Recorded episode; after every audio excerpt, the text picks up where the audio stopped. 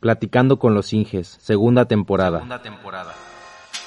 Estás escuchando Platicando con los Inges, un podcast en donde exploramos la trayectoria de los profesionistas que representan la industria de la construcción. Soy Jonathan Hernández, ingeniero civil de día y creador de contenido por las noches, a veces al revés, a veces al mismo tiempo. A veces al mismo tiempo. Y me siento con mis invitados para tomarnos una taza de café mientras platicamos sobre qué se siente ser parte de la industria, experiencias, lecciones aprendidas, sueños, aspiraciones, errores, tropiezos y mucho, mucho más. Mucho más. Platicando con los Inges es una producción original de Todo Civil. Para más información, te invito a que visites www.todocivil.com www.todocivil.com y conozcas de primera mano los proyectos en los que estamos trabajando. Sin más preámbulos, te dejo con el episodio de esta quincena. Hola, hola, bienvenidos a este episodio del podcast. En esta ocasión platicamos con la arquitecta Itzel Serrano Bonilla. Platicamos un poco sobre la vida de un ingeniero residente de obra, platicamos un poco sobre su trayectoria también, su motivación principal por estudiar arquitectura, en determinado momento el haber cambiado la oficina y un trabajo bien remunerado por otro trabajo en obra y empezar desde cero. Hablamos sobre eso y mucho, mucho más. Bienvenidos a este episodio. Comenzamos. Hola, mi nombre es Itzel, tengo 27 años, soy arquitecta egresada de la Universidad del Valle de México. Actualmente soy residente este, en, una, en una empresa que se dedica a las estructuras metálicas y herrerías y me dedico a hacer todas las actividades que conlleva la administración y la supervisión. A grandes rasgos, el papel de residente tiene que ver más con la presencia en obra, estar presente eh, de forma física, obviamente, en obra, porque muchos no lo hacen así. Sí. Los famosos, correcto. los famosos residentes por WhatsApp. Ay, sí, no, eso es súper malísimo. Sí me he topado con muchas personas que comentan eso. De hecho, mi auxiliar hasta el momento sí me ha dicho de que, oye, tú este, eres la única residente que, que siempre estaba en la obra. Mis otras jefas nada más iban al- una vez a la semana cuando teníamos junta. sí. Y así de que, ¿cómo? O sea, pues, tienes que estar siempre en hora, o sea, siempre, siempre. De hecho, en algún momento en el que yo me llego a ir temprano, sí me siento mal y digo, no, o sea, tengo que estar ahí porque siento que si llega a salir algo mal, pues obviamente es bajo mi responsabilidad. Claro. Como residente, pues tienes que estar eh, checando, y de hecho los trabajadores tienen que verte siempre presente, checar el material, el avance, la calidad de lo que se está haciendo, eso habla muy bien de tu trabajo. Y obviamente también tus jefes en su momento, pues se puede decir gerencia o algún cliente que tengas, necesitan verte y saber que tienen el apoyo y cuentan contigo para para poder resolver cualquier problema que tengas en, área, en el área en la que estás. Poniéndome en el lugar de, de los que nos escuchan, eh, pudiera surgir en algún momento la idea de que, el, de que los ingenieros son para la construcción y los arquitectos son para dibujar los planos. Ahora, bajo esta Es premisa, ¿a ti, ¿a ti qué te motivó a estudiar arquitectura? Eh, desde que era niña siempre tuve un, un afán por los dibujos, por el diseño. Eh, en su momento, cuando ya era adolescente, dije, no, o sea, no voy a estudiar eso porque todos sabemos que es una carrera muy cara arquitectura. Este, y sin embargo, pues se dieron las cosas y mis papás me permitieron y me apoyaron con la carrera. Ya cuando entré desde el primer día en el propedéutico dije, esto es para mí, o sea, me ponían a dibujar, a diseñar. Yo no sabía, todos iban con bases de dibujo y yo no sabía qué era lo que, lo que hacían.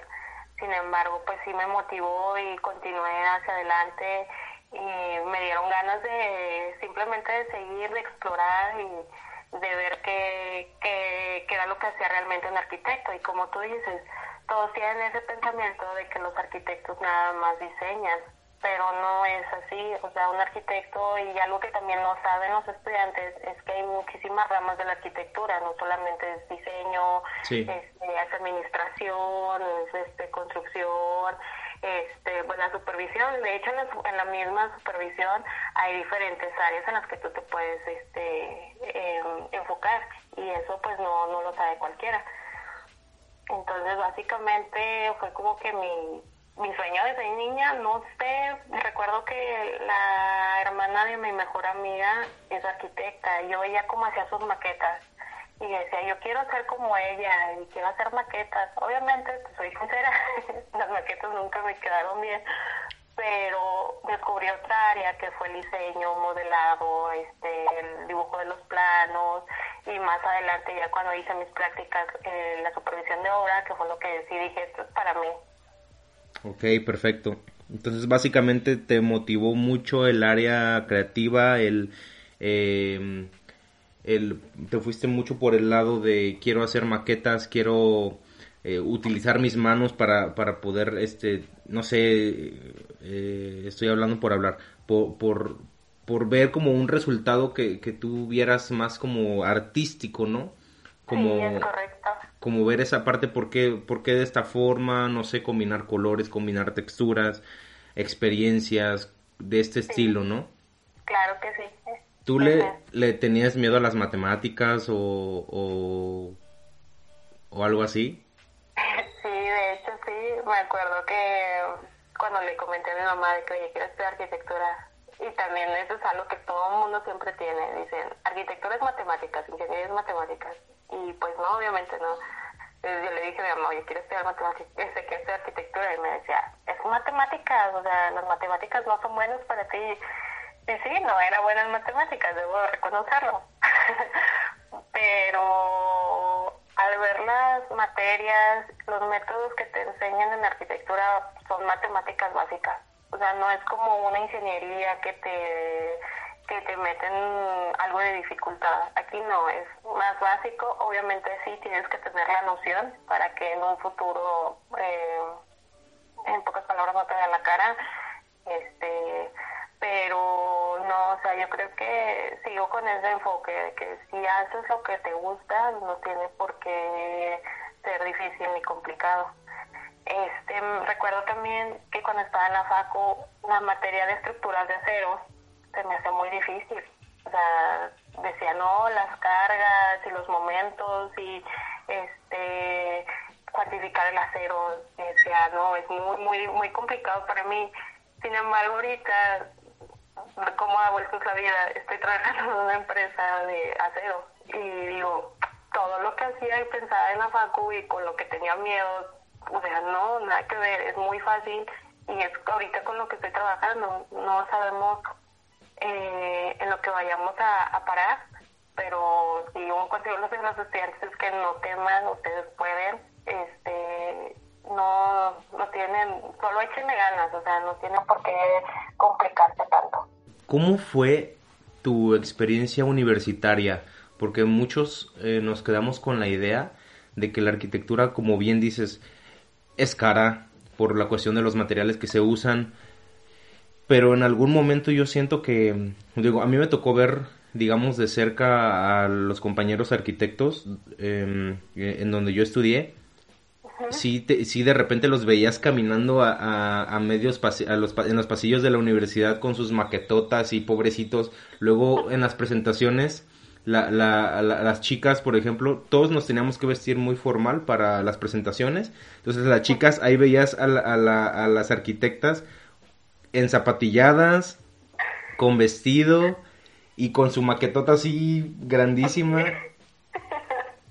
Entonces, eh, Igual, igual y no sé si haya sido porque mm, en determinado momento ese tipo de, de actividades como las maquetas, eh, eh, precisamente las maquetas, se puedan sustituir por programas eh, de computadora, por ejemplo. No sé realmente cuál sea el motivo de, por hacer tantas maquetas, igual y, y les desarrolla alguna habilidad extra, ¿no? Pero o sensibilidad. Pero ¿cómo fue tu experiencia en ese sentido de que, de que si se te hizo muy pesada por esa situación de desveladas o también por, por el tema de los materiales que debías de comprar? ¿Cómo fue? Pues mira, pesado en las entregas sí, era muy muy pesado, o sea, a veces nada más dormía dos horas, yo creo. este, las maquetas, como tú lo dices, yo creo que más que todo lo dan como una materia básica, no sé, este, ya, ya las maquetas son obsoletas, o sea, ya no hay gente que te pide realmente, o los que sí se dedican a eso, que es muy poca la, las personas, este, sí son muy, muy bien pagadas. Nada más que ya no todos tienen esa habilidad. Ya como que siento que todos ya nacimos con el chip de, ah, este, modelado, eh, un plano. Y es por obvias razones, o sea, te, te facilita más la vida, no gastas tanto, este, y da la perspectiva de diferente, o sea, muestras tu proyecto de otra manera Sí, al principio de, la carrera, los primeros tres semestres, me tocaba llevar mis maquetas. enormes, o sea, y tengo que ya carro ni nada, iba con el camión con mi, mi, maquetota y me acuerdo que una vez, una vez un señor se sentó y yo dije, no, mi maqueta. O sea, aplastó la mitad de, de, una esquinita y yo dije, no. Este, llegué a la facu y le dije al profe, oye, es que ahorita venía del camión, me la aplastaron. Y nada, él me dijo de que no, son pretextos, no hiciste bien tu maqueta, a mí no me vengas con mentiras. Y yo, no, es que fue verdad. Ese profe era súper, súper estricto, pero muy, muy bueno, de verdad aprendí muchísimo de él. Este, y ya total de que la presenté y, como pedía mucho trabajo, o sea, era un proyecto ejecutivo, eh, la maqueta, aparte necesitaba el 3D, los renders, este, modelado, este, muchísimas cosas. No recuerdo, o sea, era mucho, mucho la carga de trabajo para poder hacerla una semana antes, o sea, entonces como quiera, me acuerdo que a todos nos reprobó. este, creo que yo fui la más alta y saqué 6, o sea, porque para esto eh, los que nos están escuchando, en la UVM tienen un método, tú sacas 6 y es reprobatoria. A partir de 7, pues te como... Apruebas. ajá. Entonces, este, todo no fue súper mal, me acuerdo esa vez, pero creo que esas pequeñas eh, actitudes, pues, nos, nos hace fuertes a nosotros como estudiantes y nos enseñan de que no siempre va a haber un profe buena onda o en dado caso en, lo laboral nunca vas a tener un jefe, un cliente buena onda que te diga, ah, bueno, está bien. O sea, no, porque muchos también de los estudiantes eran mal hechos o lo hacían de que, ah, bueno, pues me va a pasar, o sea, ya, ahí lo dejo. O sea, no, no te hacen que hagas, que, que te, que te crees un camino bien. Bueno, o este, otra de las cosas que me pasaban era con una maestra que se llama Marta, también era muy, muy, muy estricta. Este, nos decía, no, es que ella era de administración, de la materia de administración. Entonces nos decía, tienes que hacerme un catálogo de conceptos de una casa. Y yo de que, ah, ok, pero pues nunca había estado en obra en ese momento. Y me decía, no, vete a investigar que, que, que, voy a investigar y toda temerosa de que, y qué va primero, qué proceso va, este, qué materiales lleva. obviamente mi catálogo se lo entrega mal, pero ella era, era lo que ella quería, que nosotros fuéramos a investigar, fuéramos a una obra, preguntáramos, se nos quitara ese miedo por aprender lo que realmente hay en una obra. Y en base a eso, pues poder realizar las actividades que, que ella nos pedía. Ahora que muchos no lo dicen, es este, ahora sí que es lo que callamos los arquitectos, ¿no? O lo que callamos los ingenieros. Eh, sí, eh, durante esta etapa y también en lo laboral, sí sirve mucho el tema de los contactos, porque, por ejemplo, para ese tipo de situaciones, para alguien, y lo digo porque yo lo viví, para alguien que no tiene como un respaldo familiar o de conocidos, a quien puedan acudir, por ejemplo, para este tipo de tareas o actividades en las que tienes que ir a, pues, a una obra o a alguna empresa a preguntar realmente cómo son las cosas. Ese tipo de cosas ayudan muchísimo cuando tienes quien te, quien te respalde, pero cuando no, yo creo que, yo creo que nuestra, tanto en arquitectura como en ingeniería, nos obligan a salir, o sea, a salir porque allá es, allá en el, en el, en la industria, en ese mundo de la construcción es donde, es donde vas a aprender muchas de las cosas. Sí, es correcto. Este, por ejemplo, retomando lo que tú decías, a nosotros nos pasó, nosotros no, no teníamos ningún conocido en obra. En ese momento que hicimos, eh, una compañera vivía en una privada, estaban haciendo casas, bueno, fuimos a ver cómo era la cimentación, qué materiales usaban, este, no, me acuerdo que no había ningún trabajador, pero nosotros fuimos observando de que, ah, esto es tal, esto es tal zapata, esto es tal, este armado, y fuimos checando de que en internet, de que, ah, esto sí pertenece a esto, y así, de poquito a poquito nosotros nos fuimos dando la idea. Después, este, coincidió que enfrente de galerías de una plaza estaban realizando un, pues sí, una plaza, pero de puros restaurantes entonces ahí sí nos acercamos con el residente, este, ya él nos llevó con el gerente de la obra y ya nos dio el recorrido y nos dijo de que nos explicó así todo, todo súper bien. Este, y como que esa fue la, la, la base para poder, este, para poder tener más noción de las cosas. Y de hecho recuerdo que hace como un mes se acercaron conmigo unas alumnas, unas chavas se acercaron a la obra y me empezaron a hacer las mismas preguntas que yo en su momento estuve haciendo cuando era estudiante. Y ya, sí, pues me, me dio como que orgullo, me sentí bien porque las ayudé, o sea, digo, yo, yo estoy en la misma posición, entonces no, no hubo alguien que luego, luego me ayudara y quería facilitarles ese trabajo a ella. Pero así, pues bueno, no se podría decir. y darles también el recorrido pequeño en la obra. Otra cosa que también como estudiante tienen mucho en mente, piensan que arquitecto o residente va a saber toda la obra y obviamente no nunca puedes alcanzar a ver toda la obra. Siempre hay alguien que se especializa en cada cosa. Entonces, por ejemplo, en mi tema, pues yo soy especialista en estructuras y en herrerías, pero hay una persona especial en acabados, otra en obra civil, otras en este, instalaciones, no sé. Sí, a la facu te enseñan todo, pero tú sabes a qué rama te vas a dedicar.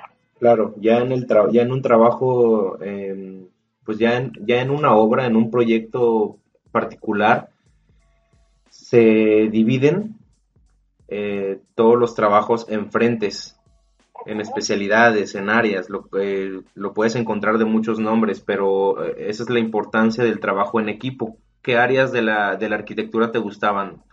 como qué, ¿Cuáles eran tus favoritos o, cuál, o, qué pensabas a lo que te ibas a dedicar? Ah, mira, yo siempre pensé que me iba a dedicar al diseño. Diseño. Sí, yo me veía en una oficina bien vestida, bien arregladita, tomando cafecitos todas las mañanas, en la computadora, sentadita el clima.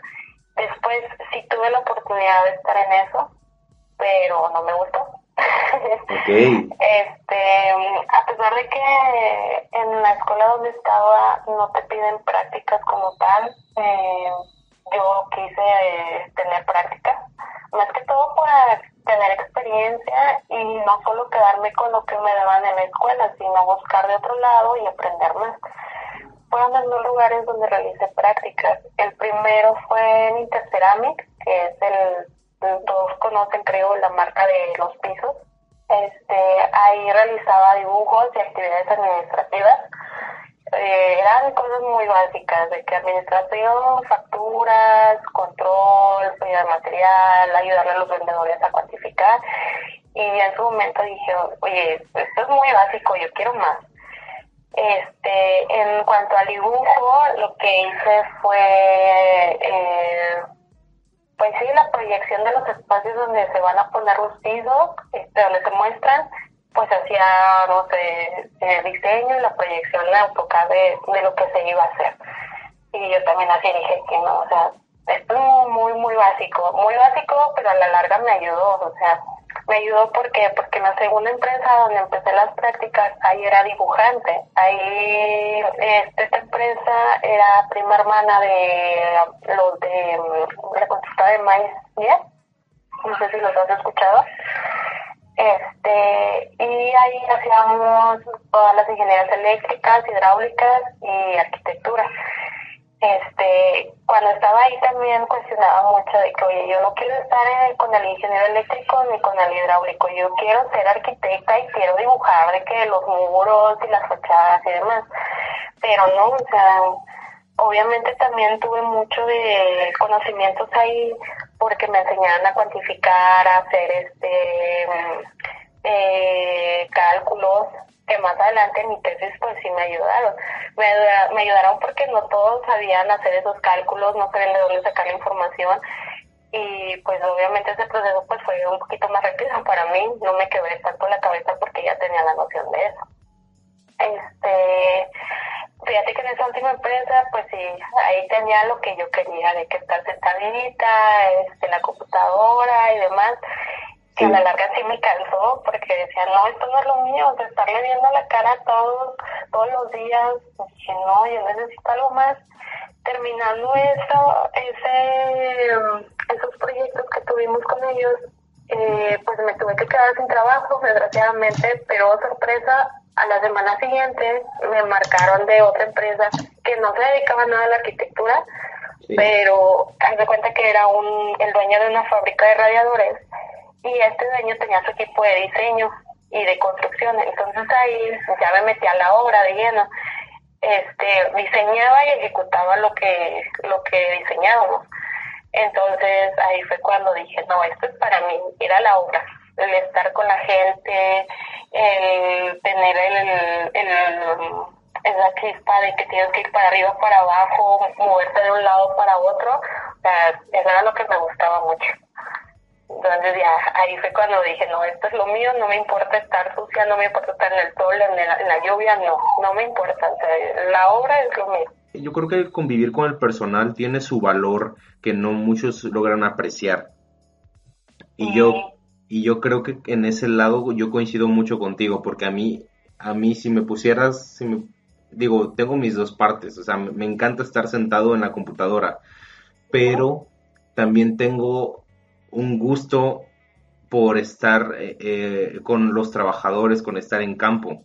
Ahora, o sea, estar en obra como que te da la pauta para poder desarrollar una habilidad para socializar de una manera extraña. ¿Por qué? Tienes, o sea, tú como por ejemplo en el papel del residente tienes que tener contacto con los clientes, o sea, que son, digamos, pues son las personas que están, que están desarrollando eh, del lado económico el, o sea, quien pone el billete, pues, eh, del proyecto. También tienes eh, por el lado de los, los supervisores, las personas que controlan ciertos aspectos del proyecto, pero además tienes que comunicarte con los obreros, que esa es otra cuestión. O sea, tienes que, tienes que saber cómo desarrollar esa versatilidad para poder moverte y, entre, entre diferente tipo de, como, como de contexto, vamos a llamarlo así. Ahora, hay, hay ciertas cosas, a mí me, encanta mucho estar en campo y mucho del, de las formas en las que, por ejemplo, yo tengo mis, mis técnicas para poder convivir con la gente. Quiero que llevemos el tema del volado, porque eso... El famoso volado. Vine, vine a para hablarnos entre residentes y a la vez unirlos, la eh, verdad. Exactamente. hubo un momento en el que todo el mundo ya jugaba volado en la hora y era como que tú también lo juegas. Sí, ah, bueno, a ver, ahora qué, qué, vamos a apostar. Exactamente. Y bueno, no, no, la verdad no quiero colgarme una medalla que la verdad no sé si, si yo fui el causante de eso, pero yo el volado lo empecé a jugar con, con, con mi, aquí le llaman mayordomo es mi, mi, mi cabo, mi, este, mi maestro de obra. Yo lo empecé a jugar con él y con mis trabajadores. Empecé, empezábamos a jugar un volado. Digo, para los que no sepan qué, en qué consiste el volado, es este, juntas con un grupo de personas, entre todos tiran una moneda al aire, eh, la moneda que caiga este, desigual o disparejo eh, eh, es el que pierde y el que pierde pues pierde la apuesta. Previo a, que se tiren las monedas, todos apuestan que si comprar los desayunos, que si comprar las aguas o lo que sea. Ese juego de, del volado, yo lo, yo lo aprendí en una obra en cuando inicié en este mundo, en este mundo este, de la construcción. Y me tocó perder una vez con, con 15 personas, me acuerdo. 15 personas. Entonces yo siento, ahorita en este momento siento que me la aplicaron. O sea, fue trampa porque fue coincidencia que yo fui el último que tiró la, moneda y, todos las destapó. O sea, había tanta gente que no se sabía, no se sabía. Ajá, entonces casualidad que el, que me tocó a mí perder entre un grupo de 15 personas y me tocó invitar los pollos. Entonces, digo, esa es una, una, una vieja práctica que a mí me encantó, una costumbre que me, que me gustó para poder, pues, poder este, convivir con el personal, porque pues a ellos les encantan los juegos de azar, tú lo sabes. Y de hecho, en su momento hubo que entre los mismos trabajadores, también con mis trabajadores jugaba volados. Este, fue una práctica para unirnos un poco más, o luego los trabajadores llegaban y me decían, no, sí, un volado, un volado, y te buscaban, me decían, ¿dónde está el ingeniero para jugar volado? Y yo, ay, no, está ocupado, está en contra. No, no, no, vamos a volado. Exactamente, es que también en la obra hay prioridades. En, en, diferentes proyectos suele haber diferentes residentes o diferentes contratistas, diferentes empresas y muchas veces se tiende a que si no tienes una comunicación con ellos, con, con los líderes de cada área, a veces se tiende a, a, ser muy competitivo e incluso se, hay unos que de plano no se hablan o se caen mal y empiezan, o sea, está bien, no nos hablamos, no tenemos relación alguna, y todo está bien, la obra queda, pero una de las desventajas de no tener comunicación es que muchas veces empiezan a sabotearte o, o, empiezan a sabotear tus trabajos y yo creo que también eh, es como, es preferible ser como un poco social y poder tener comunicación con diferentes áreas porque siempre, siempre, siempre un ambiente colaborativo es mejor a que cada quien independiente con su tarea, ¿no? Pues yo siento que deberíamos formalizar esta técnica del volado aquí entre la comunidad y debemos de, debemos de patentarla de alguna forma. Y Entonces, el caso es de que ya para terminar esta, esta, este parloteo, me gustaría eh, platicar la, la, forma en la que, por ejemplo, de repente ya ni siquiera teníamos que hablarnos, o sea, era de que nos encontrábamos tú y yo o con otros residentes y nada más hacíamos la seña del dedito. Hacíamos esto. Entonces, ni siquiera cruzaba, ya... Con tu auxiliar y yo ser por WhatsApp, o sea...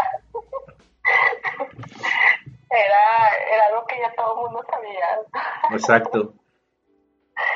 Entonces, digo, no, no sé, no sé si, si yo fui el que contagié toda esa obra con los volados, porque ah, yo siento que hasta los, direct, los, los directivos estaban haciendo volados ya. Fíjate que eh, cada obra es distinta. Y esa obra donde nos conocimos me gustó mucho porque todos éramos, se veía mucho trabajo en equipo. Éramos muy compañeros todos, todos, todos, todos, incluyendo los directivos este, todos nos apoyábamos si necesitaba avanzar y alguien estaba abajo de mí, no me dejaba continuar con la actividad, nada más era cuestión de hablar, oye, ¿sabes qué? Déjame continuar, ah, sí, está bien, y ya.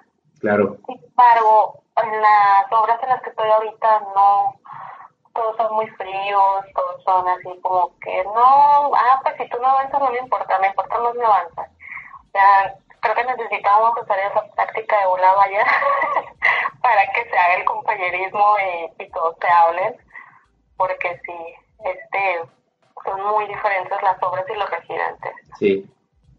Y, por ejemplo, ¿en qué, ahorita que mencionas eh, diferentes obras, ¿en cuántas obras has estado o en cuántos proyectos has participado? Proyectos grandes, apenas, eh, este sería el tercero bueno, eh, estuve en uno, es este proyecto Gopero, pues, pues fue donde nos conocimos, que era comercio, oficinas y viviendas. Y ahorita estoy en dos torres de departamentos, este, y pues, son pequeños, son pequeños proyectos, pero como son dos obras diferentes, dos obras, dos gerencias diferentes, y es lo que lo hace complejo, porque todos necesitan de ti y tienes que estar en las dos al mismo tiempo.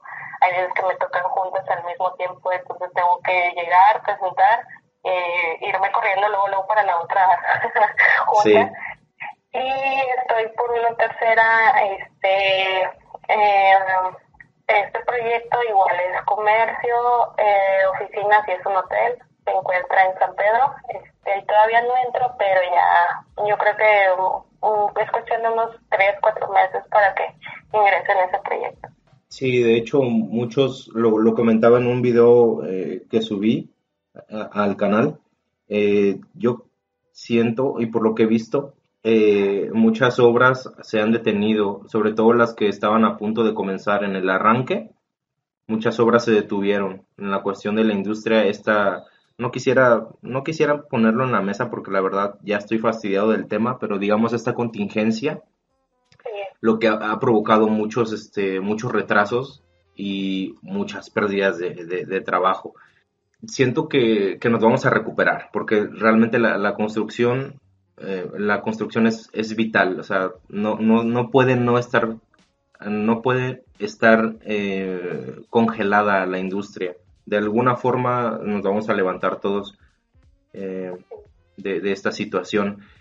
Y me, gustaría preguntarte, a, ti que comprendes o, que has estado como muy eh, enfocada y has laborado como este papel de, residencia de obra, yo sé que hay un montón de historias que, te han pasado, muchas anécdotas, pero me gustaría preguntarte que nos compartas más bien una experiencia eh, que te haya marcado, de la que hayas aprendido algo muy importante en, eh, pues, en tu vida, que te haya marcado personal o, o profesionalmente. Y, por ejemplo, porque hay experiencias que, que tú dices, bueno, es que hay un antes y un después de, a partir de este momento en mi vida, ¿no? Una, una, una anécdota que te haya pasado o que, quieras compartir. Eh, pues mira, una anécdota como tal como residente de no, pero sí me dejó experiencia en la larga. Eh, yo estaba en mi trabajo de prácticas, bueno, ya, ya era trabajo este, en el que te comenté donde comencé como residente de obra. En ese momento se me presentó una oportunidad grande de entrar como subgerente en un despacho de diseño. Eh, era muy reconocido, era de diseño de interiores. Ahí un profesor que estaba conmigo en la FACU me, me incluyó en el equipo de trabajo. Me pagaban bien, el horario pues será bien de que de lunes a viernes, horario de oficina vaya. Entonces, no pensé las cosas así directamente, dije, sí, va, me voy a meter a, a, ese a, a esa empresa. Pero no tomé en cuenta que realmente lo que me gustaba pues era la, la obra. Entonces, como me cambié, este, desde el primer día, en el momento, hizo como las dos o tres horas de que estaba en la oficina, dije, estaba sentada y dije, esto no es lo mío. Eh, ¿Qué cambio? Que obviamente yo quería regresar a mi anterior trabajo y ya no se podía porque ya habían ocupado mi lugar. Entonces sí me dejó como experiencia eso, de que no porque te paguen más en algún lado y sea un área que no te gusta, pues te vas a cambiar, sino que simplemente sigas poco a poco tus sueños y vas alcanzando, vas, te, vas realizando como persona y obteniendo experiencia en lo que realmente te gusta. Eh, por una u otra cosa, y es lo que comentaste al principio, por conocidos y demás, volví a entrar a esta parte de la obra y no en, en algo casa habitación, no, o sea, en, proyectos grandes y como que retomé esa parte de lo que me gustaba, pero si no hubiera sido así, o sea, me hubiera quedado estancada en una oficina y la verdad pues no, no hubiera sido feliz, no hubiera, se hubiera hecho pesado el trabajo, a lo mejor este mis resultados no hubieran sido buenos. Entonces, yo creo que eso sí ha sido una, una experiencia que me ha marcado un poquito, en la que no tengo que ser tan impulsiva y decidirme luego, para cambiar eh, por algo que te paguen más. No, yo sé que la obra es un niño y voy a, voy a continuar ahí. Obviamente sí, voy a trabajar para poder subir de nivel, este, irme a, una mejor empresa, a lo mejor a alguna gerencia, que es lo que tengo como objetivo.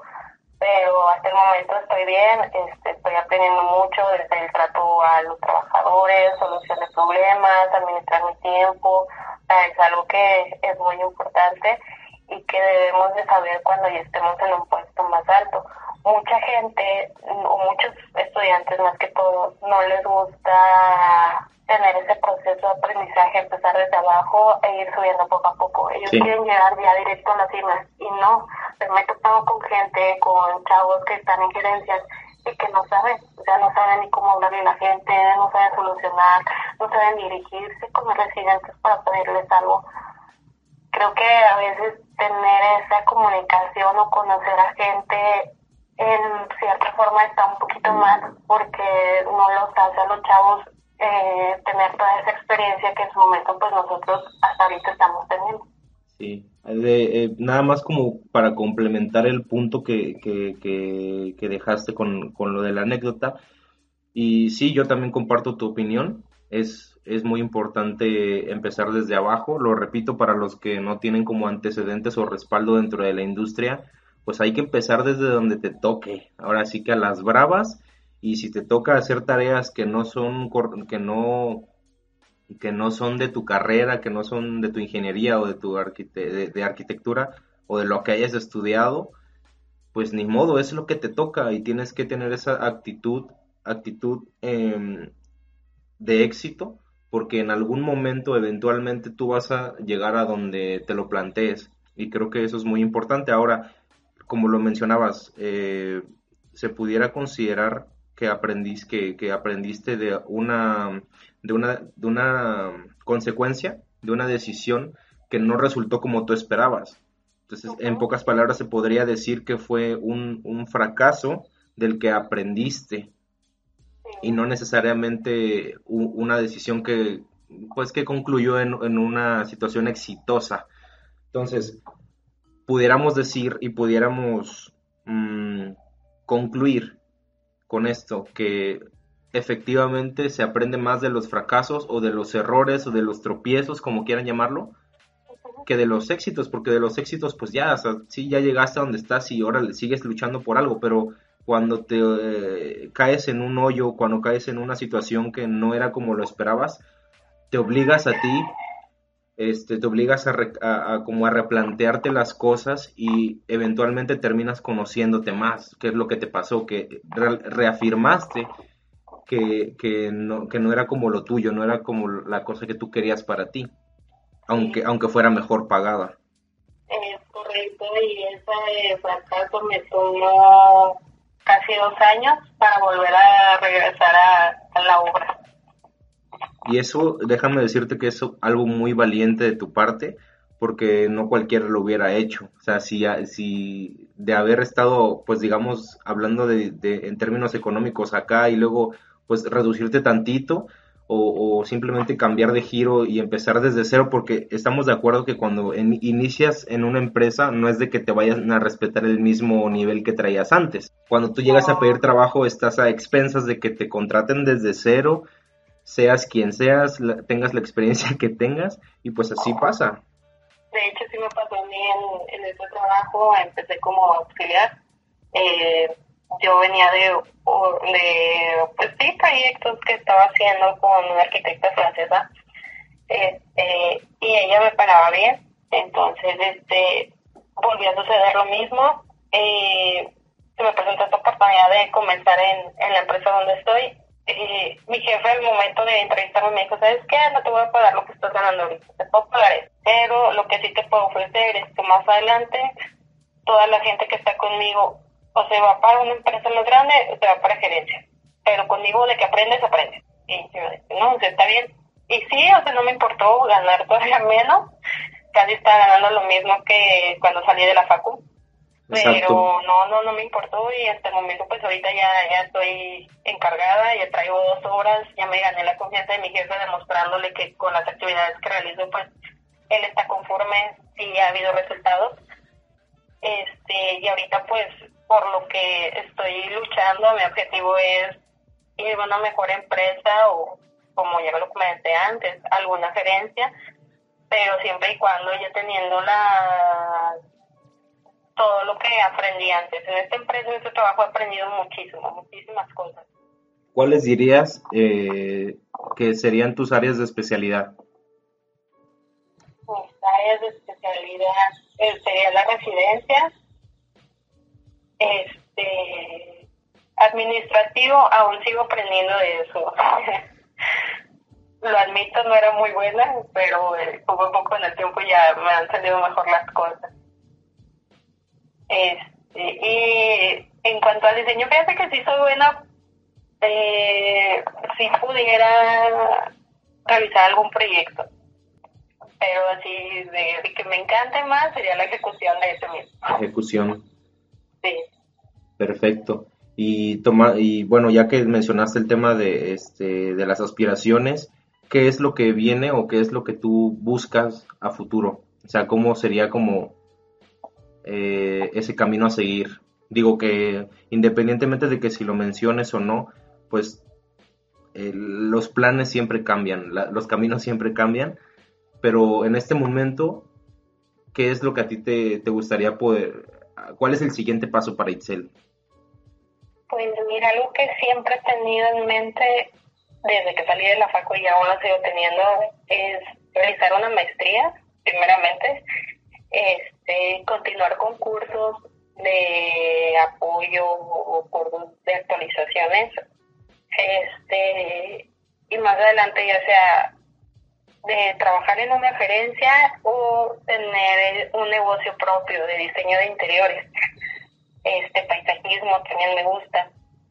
Este, no sé cuál suceda primero, pero sí tengo esas metas de bien en claro y sé que las voy a, las voy a realizar, no sé cuánto me tarde. Sí. Este, pero sí, sí, quisiera eso.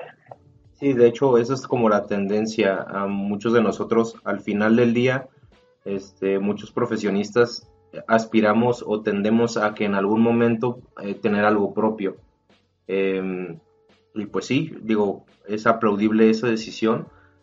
Eh, el camino de emprender pues no, es para pues no es para muchos, la verdad que es un camino muy muy solitario. Muy solitario, muy complicado, pero pues sí se puede, o sea, sí se puede y pues la cuestión es hacerlo hacerlo a tu ritmo y digo, no hay exactamente, eventualmente vas a llegar a, a ese punto en el que quieres y trabajas por ello. Y pues pues nada, este, un consejo que quieras darle a, pues a los escuchas.